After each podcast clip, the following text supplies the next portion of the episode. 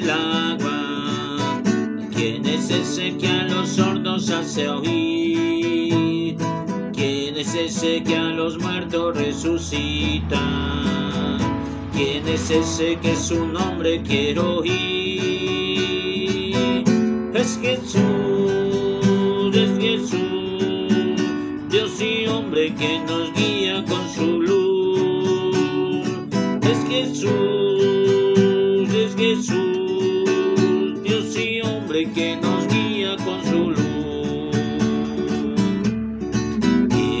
ese que a los mares obedece? ¿Quién es ese que a los mudos hace hablar? ¿Quién es ese que da la paz en el alma? ¿Quién es el que el pecado con su muerte perdonó? Es Jesús, es Jesús, Dios y hombre que nos guía con su cruz.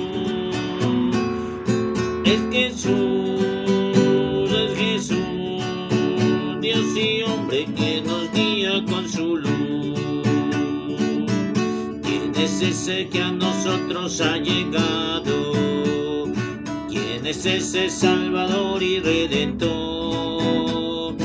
¿Quién es ese que su espíritu nos deja y transforma nuestra vida con amor? Es Jesús, es Jesús, Dios y hombre que nos guía con su luz. Es Jesús, es Jesús, Dios y hombre que nos guía con su cruz.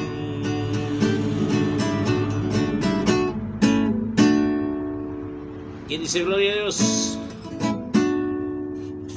Hermanitos en Cristo, muy buenas noches. Vamos a ponernos en presencia del Señor para empezar a dar gloria y alabanza, para cerrar nuestros ojos a la oscuridad que nos presenta el mundo y abrirle los ojos a la luz de la sabiduría de Cristo. Porque lo cierto es que hay alguien importante el día de hoy en este momento. Y no es mi guitarra, no soy yo. Es Cristo, nuestro Señor. Señor, tú eres persona más importante en este lugar. Jesús, tú la persona más importante este lugar. De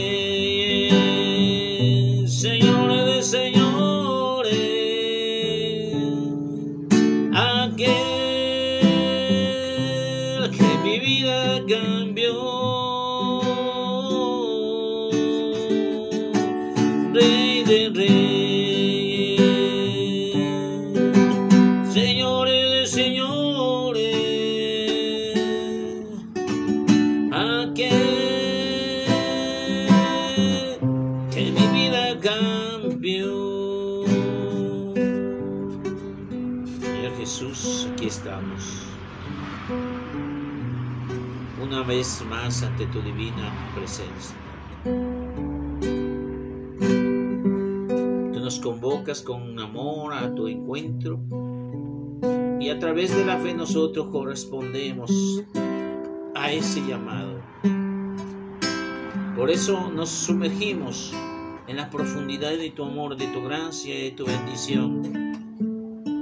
No acompañado yo solo, sino todo aquel que escucha la palabra del Señor. Todo aquel que no desecha la oportunidad de esa tabla de salvación que es tu palabra.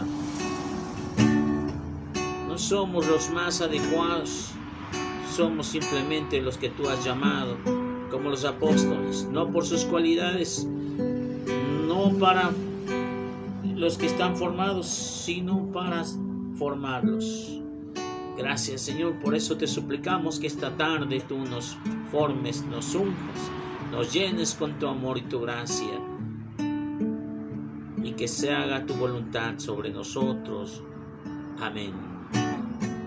Rey de reyes, señores de señores.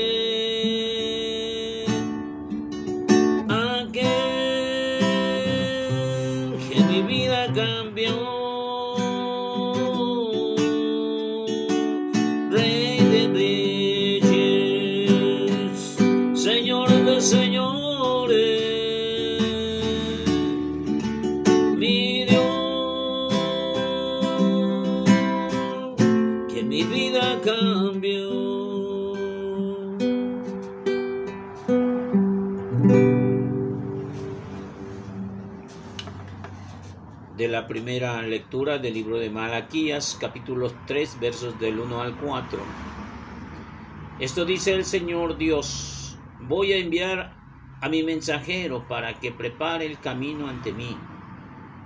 De repente llegarás al santuario al Señor a quien vosotros andáis buscando. Y el mensajero de la alianza a quienes os regocijáis, mirad que está llegando, dice el Señor del universo ¿Quién resistirá el día de su llegada? ¿Quién se mantendrá en pie de su mirada? Pues es como fuego de fundidor, como leía el lavandero. Se sentará como fundidor que refina la plata. Refinará a los lefitas y acrocilará como oro y plata. Y el Señor recibirá ofrendas de oblación juntas. Entonces agradecerá al Señor la ofrenda de Judá y de Jerusalén como en tiempos pasados, como en tiempos de antaño. Esta es palabra de Dios, te alabamos Señor. Del Salmo 23 responderemos, el Señor Dios de los ejércitos es el Rey de la gloria. Patrones, alzad dinteles, que alcen las puertas eternales. Va a entrar el Rey a su gloria. Todos. El Señor Dios de los ejércitos es el Rey de la gloria. ¿Quién es el Rey de la gloria? El Señor, héroe valeroso, el Señor valeroso en la batalla. Todos. El Señor, Dios de los ejércitos, es el Rey de la gloria. Portones, alzad dinteles que se alcen las puertas eternas para entrar al Rey de la Gloria. Todos, el Señor Dios de los ejércitos es el Rey de la Gloria. ¿Quién es ese Rey de la Gloria? El Señor Dios del universo. Él es el Rey de la Gloria. Todos, el Señor de los ejércitos es el Rey de la Gloria. De la segunda lectura de la carta a los Hebreos capítulo 2 versos del 14 al 18. Lo mismo que los hijos participan de la carne y de la sangre, así también participó Jesús de nuestra carne y sangre, para aniquilar mediante la muerte al Señor de la muerte, es decir, al diablo, y liberar a cuantos por medio de la muerte pasaban la vida entera como esclavos. Notad que tiene una mano a los hijos de Abraham, no a los ángeles. Por eso tenía que parecerse en todo a sus hermanos, para ser sumo sacerdote misericordioso y fiel a los que Dios se refiere y, y espiar los pecados del pueblo, pues por el hecho de haber padecido sufriendo la tentación, puede auxiliar a los que son tentados. Esta es palabra de Dios. Te alabamos, Señor. Lectura del Santo Evangelio según San Lucas. Gloria a ti, Señor Jesús. Cuando se cumplieron los días de la purificación, según la ley de Moisés, los padres de Jesús los llevaron a Jerusalén para presentarlo al Señor, de acuerdo como está escrito en la ley del Señor todo varón primogénito será consagrado al Señor. Y para entregar la oblación, como dice la ley del Señor, un par de tórtolas o dos pichones. Había entonces en Jerusalén un hombre llamado Simeón, hombre justo y piadoso, que aguardaba el consuelo de Israel, y el Espíritu Santo estaba con él le había sido revelado por el Espíritu Santo que no vería la muerte antes de ver al Mesías del Señor impulsado por el Espíritu Santo. Fue al templo. Y cuando entraban con el niño Jesús, sus padres para cumplir con el acostumbrado, con lo acostumbrado según la ley, Simeón lo tomó en brazos y lo bendijo a Dios diciendo, Ahora, Señor, según tu promesa, puedes dejar que tu siervo pueda irse en paz, porque mis ojos han visto tus salvas, a tu Salvador, a quien has presentado ante todos los pueblos, la luz para alumbrar a las naciones y la gloria de tu pueblo, Rey. Su padre y su madre estaban admirados por lo que se decía el niño. Simeón nos bendijo y dijo a María, su madre, este ha sido puesto para que muchos en Israel caigan y se levanten, y será como un signo de contracción, y a ti misma una espada te atravesará el alma, para que se pongan de manifiesto los pensamientos de muchos corazones. Había también una profetisa, Ana, hija de Fanuel, de la tribu de Aser, ya muy avanzada en años, de joven había vivido siete años casada, y luego viuda estaba la de 84 años no se apartaba del templo, sirviendo a Dios con ayunos y oraciones noche y día. Presentándose en aquel momento, alababa también a Dios y alababa al niño, aquel niño, todos lo guardaban la liberación de Jerusalén. Y cuando cumplieron todo lo que se había escrito, eh, escribía la ley del Señor, se volvieron a Galilea, a la ciudad de Nazaret, y el niño por su parte iba creciendo y robusteciéndose, lleno de sabiduría y la gracia de Dios estaba con él. Esta es palabra de Dios. Gloria a ti, Señor Jesús.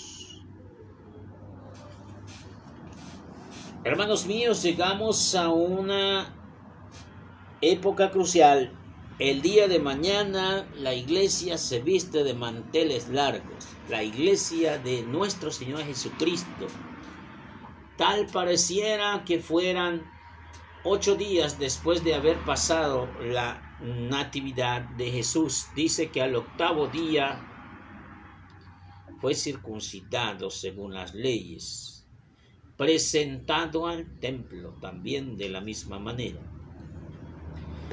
Y Alguien podrá decir, oiga, y esto no ya pasó.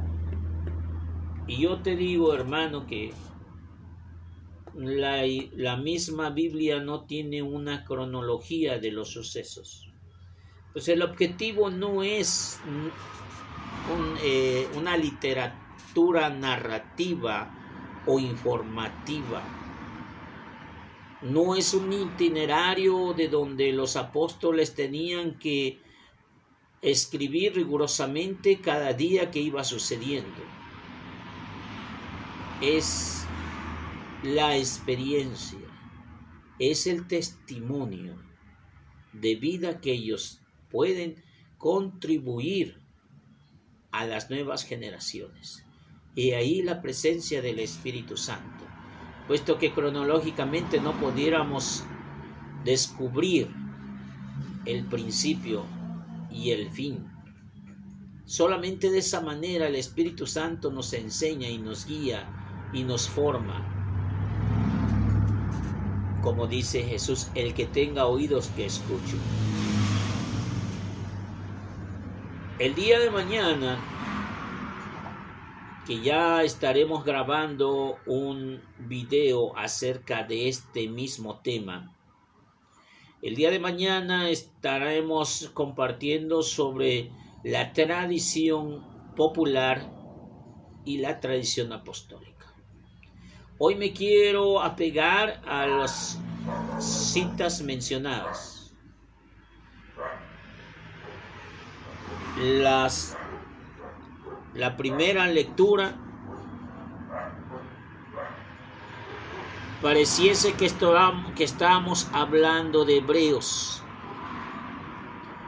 Sin embargo, la primera lectura nos habla pues de ese mensajero. Malaquías, uno de los grandes sabios y profetas del Antiguo Testamento, anuncian la llegada de un Señor, de un fundidor, dice, hace esa, esa comparación donde este fundidor o nuestro Salvador, el Señor del universo, estará, se sentará como el fundidor y refinará la plata. Y de esa forma a los levitas, refinará a los levitas. Y acrisolará como oro y plata, al Señor recibirá ofrenda y oblaciones justas.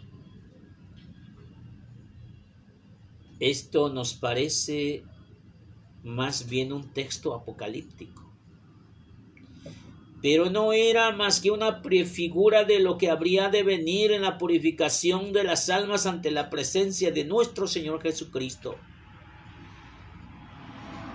Jesús que baja del cielo enviado de parte de nuestro Padre Creador del, del universo para la salvación de las almas. Y aunque Jesús lo habla en parábolas, en esa cena del rey, donde muchos despreciaron la invitación, donde otros más se acercaron, pero no con el requerimiento necesario. Es esa mirada de Jesús que nos traspasa el alma para analizar y transparentar todas las cosas en nuestra vida. Es esa luz como un rayo láser que atraviesa todo nuestro ser para indicar que tanto de malicia, que tanto de virus tenemos en nuestro corazón. El virus de la insolencia, de la insensibilidad, el virus de la inhumanidad. El Salmo hace referencia al Señor de los ejércitos, el Rey de la Gloria, el Rey diferente a otros reyes que habían llegado. No es el Rey David, no es el Rey Salomón, no es el Rey Saúl. No, es un rey diferente. Es un rey que gobierna por los siglos. Es un rey que entra a su gloria, que es el héroe valeroso, ganador de mil batallas, donde los portones alzan sus dinteles, donde entra el rey a su gloria.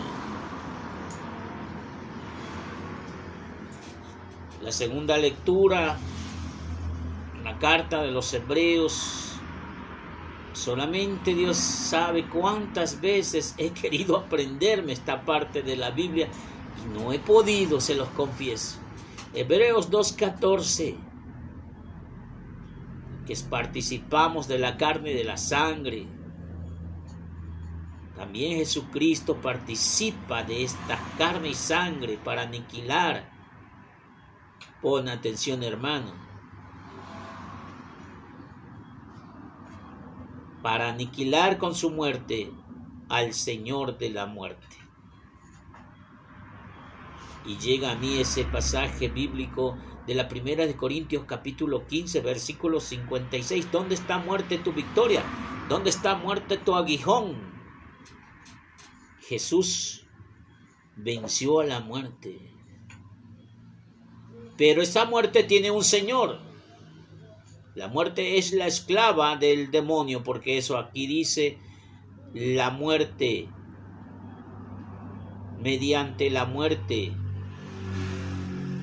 al Señor de la muerte, es decir, al diablo, al Señor del pecado, porque la paga del pecado es la muerte, y liberar a cuantos por medio, por, y liberar a todos que le tenían miedo a la muerte.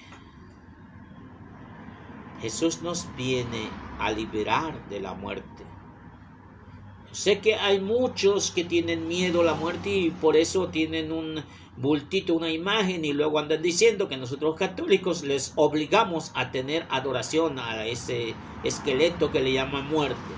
Definitivamente es una fe totalmente descabellada donde la Iglesia Católica no acepta a ninguno de esos fetiches, puesto que para ser santa necesita ser una persona sometida a Cristo que nos muestre con su testimonio.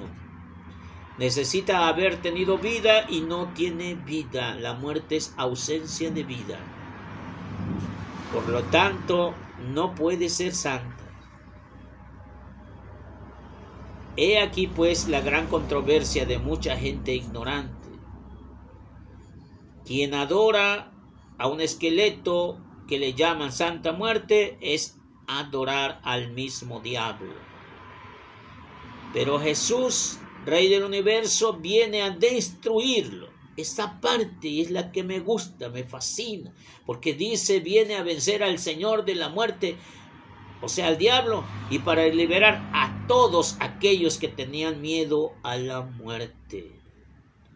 Porque antes de que Jesús viniera, no teníamos perdón, no teníamos solución, y era una muerte eminente en la eternidad. Y había una promesa que llegaba al Salvador, y ya Malaquías los estaba diciendo que iba a venir el fundidor, iba a estar calando y se iba a poner en el crisol para estar calando la fe de cada uno de ellos. Y Jesús viene. Y dice que precisamente en su mano sostiene a los profetas, no a los ángeles, a los hijos de Abraham, a la humanidad, no a los ángeles. Los ángeles ya están creados y son buenos, más que los que se rebelaron se han vuelto malos, pero Dios poderoso mira al corazón del humano. Y mientras tenga vida terrestre, Dios tiene esperanza en la conversión. Tiene más fe en nosotros que nosotros en Él. Y nos mira con amor y nos mira con paciencia. Por eso pues, Él ha vencido la tentación para auxiliar a los que son tentados. ¿Sabes cómo me saben estas palabras a gloria? Porque hay personas que caminan con el rumbo a una muerte definitiva en el infierno, una muerte eterna, pero que teniendo el testimonio de Cristo y habiendo pasado Jesús por ese sufrimiento de la tentación, nos ha enseñado el camino para liberarnos de todo aquello. Es posible, por eso el verbo se hizo carne. Él en carne propia presenció la tentación para que nosotros con su ejemplo pudiéramos ayudar a vencer la tentación de nosotros mismos con la ayuda del Señor. Todo sin Cristo y nada sin Cristo, porque nuestras propias vanas, humanas, fuerzas inútiles, no nos sirven para nada si no es ante los pies de Cristo. Por eso el Evangelio de San Lucas el día de mañana no representa ni festejamos el día de las candelas, el día de las luces. ¿Por qué? Porque Jesús es la luz del mundo. Jesús es el, la luz del universo. Dice la carta de Romanos 8, Evangelio de San Juan capítulo 8. Yo soy la luz del mundo. Quien anda conmigo no anda en oscuridades y sus pies no tropiezan. Yo soy la luz del mundo. Por eso, llegado el momento tenía que someterse a la carne y la sangre, como dice eh, la carta a los hebreos, y por eso él mismo tuvo que ser presentado y él mismo tuvo que ser bautizado. El bautizo era la forma por excelencia de entrar a un nuevo reino de los cielos. Sin embargo, también para los judíos, la circuncisión, la presentación al templo era parte esencial para ser parte del pueblo hebreo. Jesús era hebreo, Jesús era judío, de la tribu de Judá. Es por eso que es presentado según la ley del Señor un par de tórtolas, porque no había mucho dinero. Quizás los ricos presentaban un buey, pero tenían que presentar los más pobrecitos unas tórtolas o dos pichones si ya no había, porque quizá las tórtolas eran más caritas que los pichones. Yo no entiendo esa parte porque no soy judío, pero esa era una forma de presentar su pecado en aquella ocasión que se presentaba al niño. Ahí en ese momento había dos personajes que nos habla aquí el Evangelio. Uno llamado Simeón, que era un hombre justo y poderoso, piadoso, que guardaba el consuelo de Israel. Que aguardaba el consuelo de Israel. Ojo, aguardaba el consuelo de Israel. ¿Qué aguardaba? ¿Qué esperaba? El consuelo de Israel. Un consuelo que se le había dado una promesa al pueblo de Israel y que él lo aguardaba celosamente, que ya estaba un poco ancianito y que esperaba con los ojos abiertos, pero sin vida en los ojos, y él seguía esperando la revelación del Espíritu Santo y no vería la muerte antes de ver la venida del Señor. Hermanos, yo me acuerdo perfectamente que cuando tenía unos 10, 12 años, yo le pedía a mi Señor después de la comunión, yo le decía, Señor, déjame ver el fin del mundo. Yo quiero saber y conocerte antes de que se acabe este mundo, porque dicen que ya se va a acabar el mundo. El mundo no se ha acabado. Por eso el Señor me sigue resguardando esa revelación ¿Cuándo va a ser el final del mundo? No lo sabemos, dice el Evangelio de San Mateo. No lo sabemos y sin embargo no quiere decir que las palabras de Jesús son en vano. No, al contrario, nos dan esperanza de vida. Así este hombre esperaba, ansioso para llegar a ver el Salvador. Él no esperaba el final del mundo esperaba encontrar al Salvador. Pero nosotros, como decía el Evangelio de ayer, nosotros ya hemos superado esos profetas, porque nosotros ya hemos visto la continuación, hemos visto al Salvador, ya llevamos dos mil años después de la llegada de nuestro Salvador y, y ahora tal parecemos que vemos menos de como pensábamos ver antes. Mucha gente eh, confundida se aparta de la iglesia católica y ya jactándose de sabios se empiezan a, eh, a escupir a Cristo y a decirle cuánta infamia a su iglesia pensando que hacen lo correcto. Pero si hubiesen conocido a Cristo en su totalidad, no hubieran abandonado la iglesia que Cristo fundó se dejaron llevar y dominar por la tempestad y las altas olas que presenta la vida, precisamente como eh, aquella semilla que cayó entre piedras o arbustos.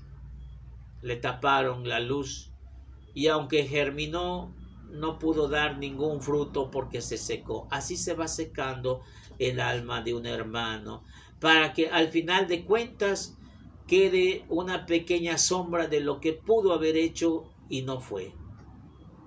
Hermanos, yo los invito. Este audio está llegando a diferentes lugares. Estos audios están llegando a diferentes eh, personas que no son ni siquiera católicas o en su tiempo fueron católicas. Pero yo les digo, hermanos, que se han alejado de la iglesia, regresen, regresen, porque cada vez estamos lejos de Cristo si no estamos cerca de su iglesia. No seamos como ciegos espirituales.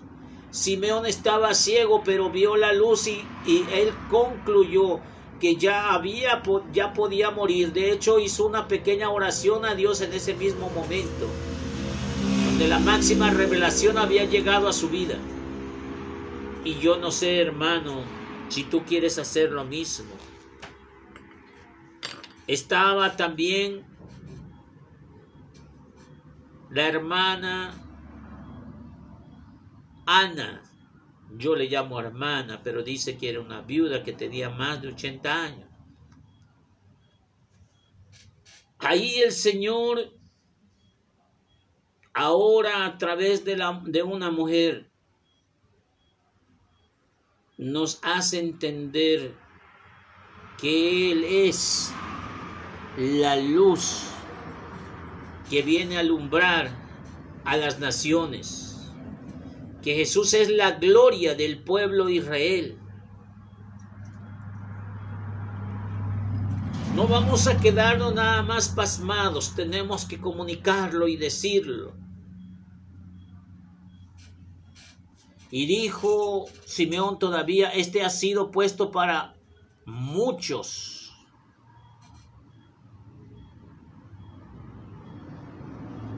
En Israel que caigan y se levanten. Basta que ver cómo caen países, pueblos enteros, y al mismo tiempo otros se levantan. Signos de contradicción. Para nosotros la cruz es salvación, es poder de Dios y para muchos es el arma con que mataron a Jesús. Sin embargo, a la mujer, a la mamá de Jesús le dijo, una espada te para el alma. Todas aquellas mujeres que aman de todo corazón a Cristo Jesús tendrán el dolor de ver cómo la gente cada vez entiende menos el amor de Dios en sus vidas.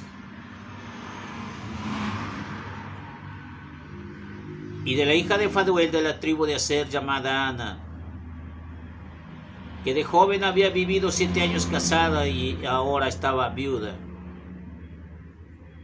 Estaba en el templo sirviendo a Dios con ayudos y oraciones. También estaba junto al niño.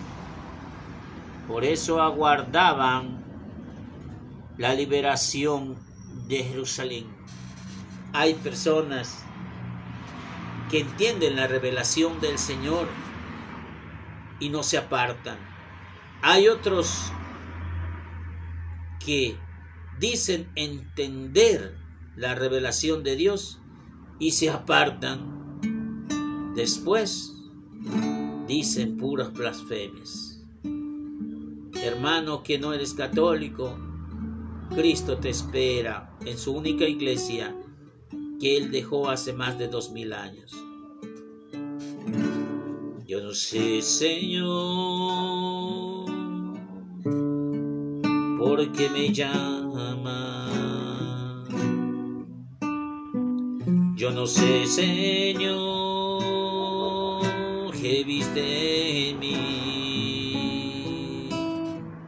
Yo no sé, Señor, si he de fallarte. Si mañana sigo siendo como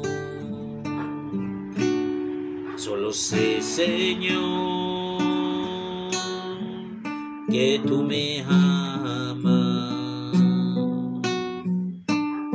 Y ha nacido en mí una esperanza. Y al creer en ti, es un milagro transforme lo que yo no puedo hacer. Ábrome, Señor,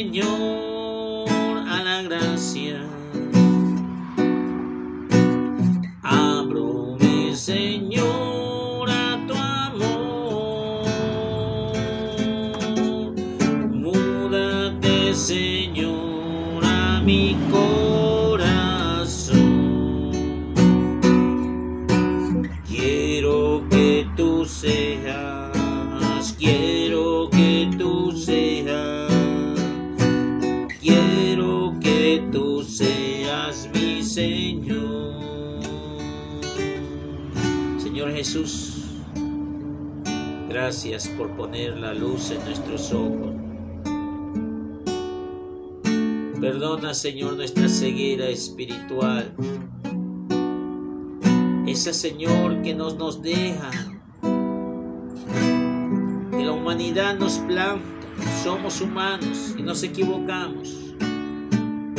Pero cuando alcanzamos a descubrir esa pequeña luz, allá en medio de la oscuridad sabemos que eres tú, que rompe tajantemente con toda esa maldad tipo de oscuridad y maldad desde el fondo del corazón. Y ahí estás presente, iluminando, llenando, porque donde hay luz hay vida. Así nos lo demuestra el sol que sale todos los días detrás de la montaña. Gracias Señor por presenciar la vida, por seguir en este 2021, a pesar de todas las, las problemáticas económicas sanitarias, seguimos, Señor. Seguimos adorándote, alabándote. Gracias, Señor. Danos paciencia, Señor, para aceptar las cosas que tú nos pones y que podemos avanzar en la tempestad y a veces tener que quedar calmado cuando los días son adversos. Quedarnos en casa. Ayúdanos, Señor, a mantener a mantener precisamente la calma en tiempos de, de tempestad. Gracias, Señor, porque un día un día llegaste a mi vida para hacer esa luz. Y me siento contento, Señor, me siento bendecido porque has llegado a mi vida en un momento crucial. Gracias Señor. Bendito seas. Abrome Señor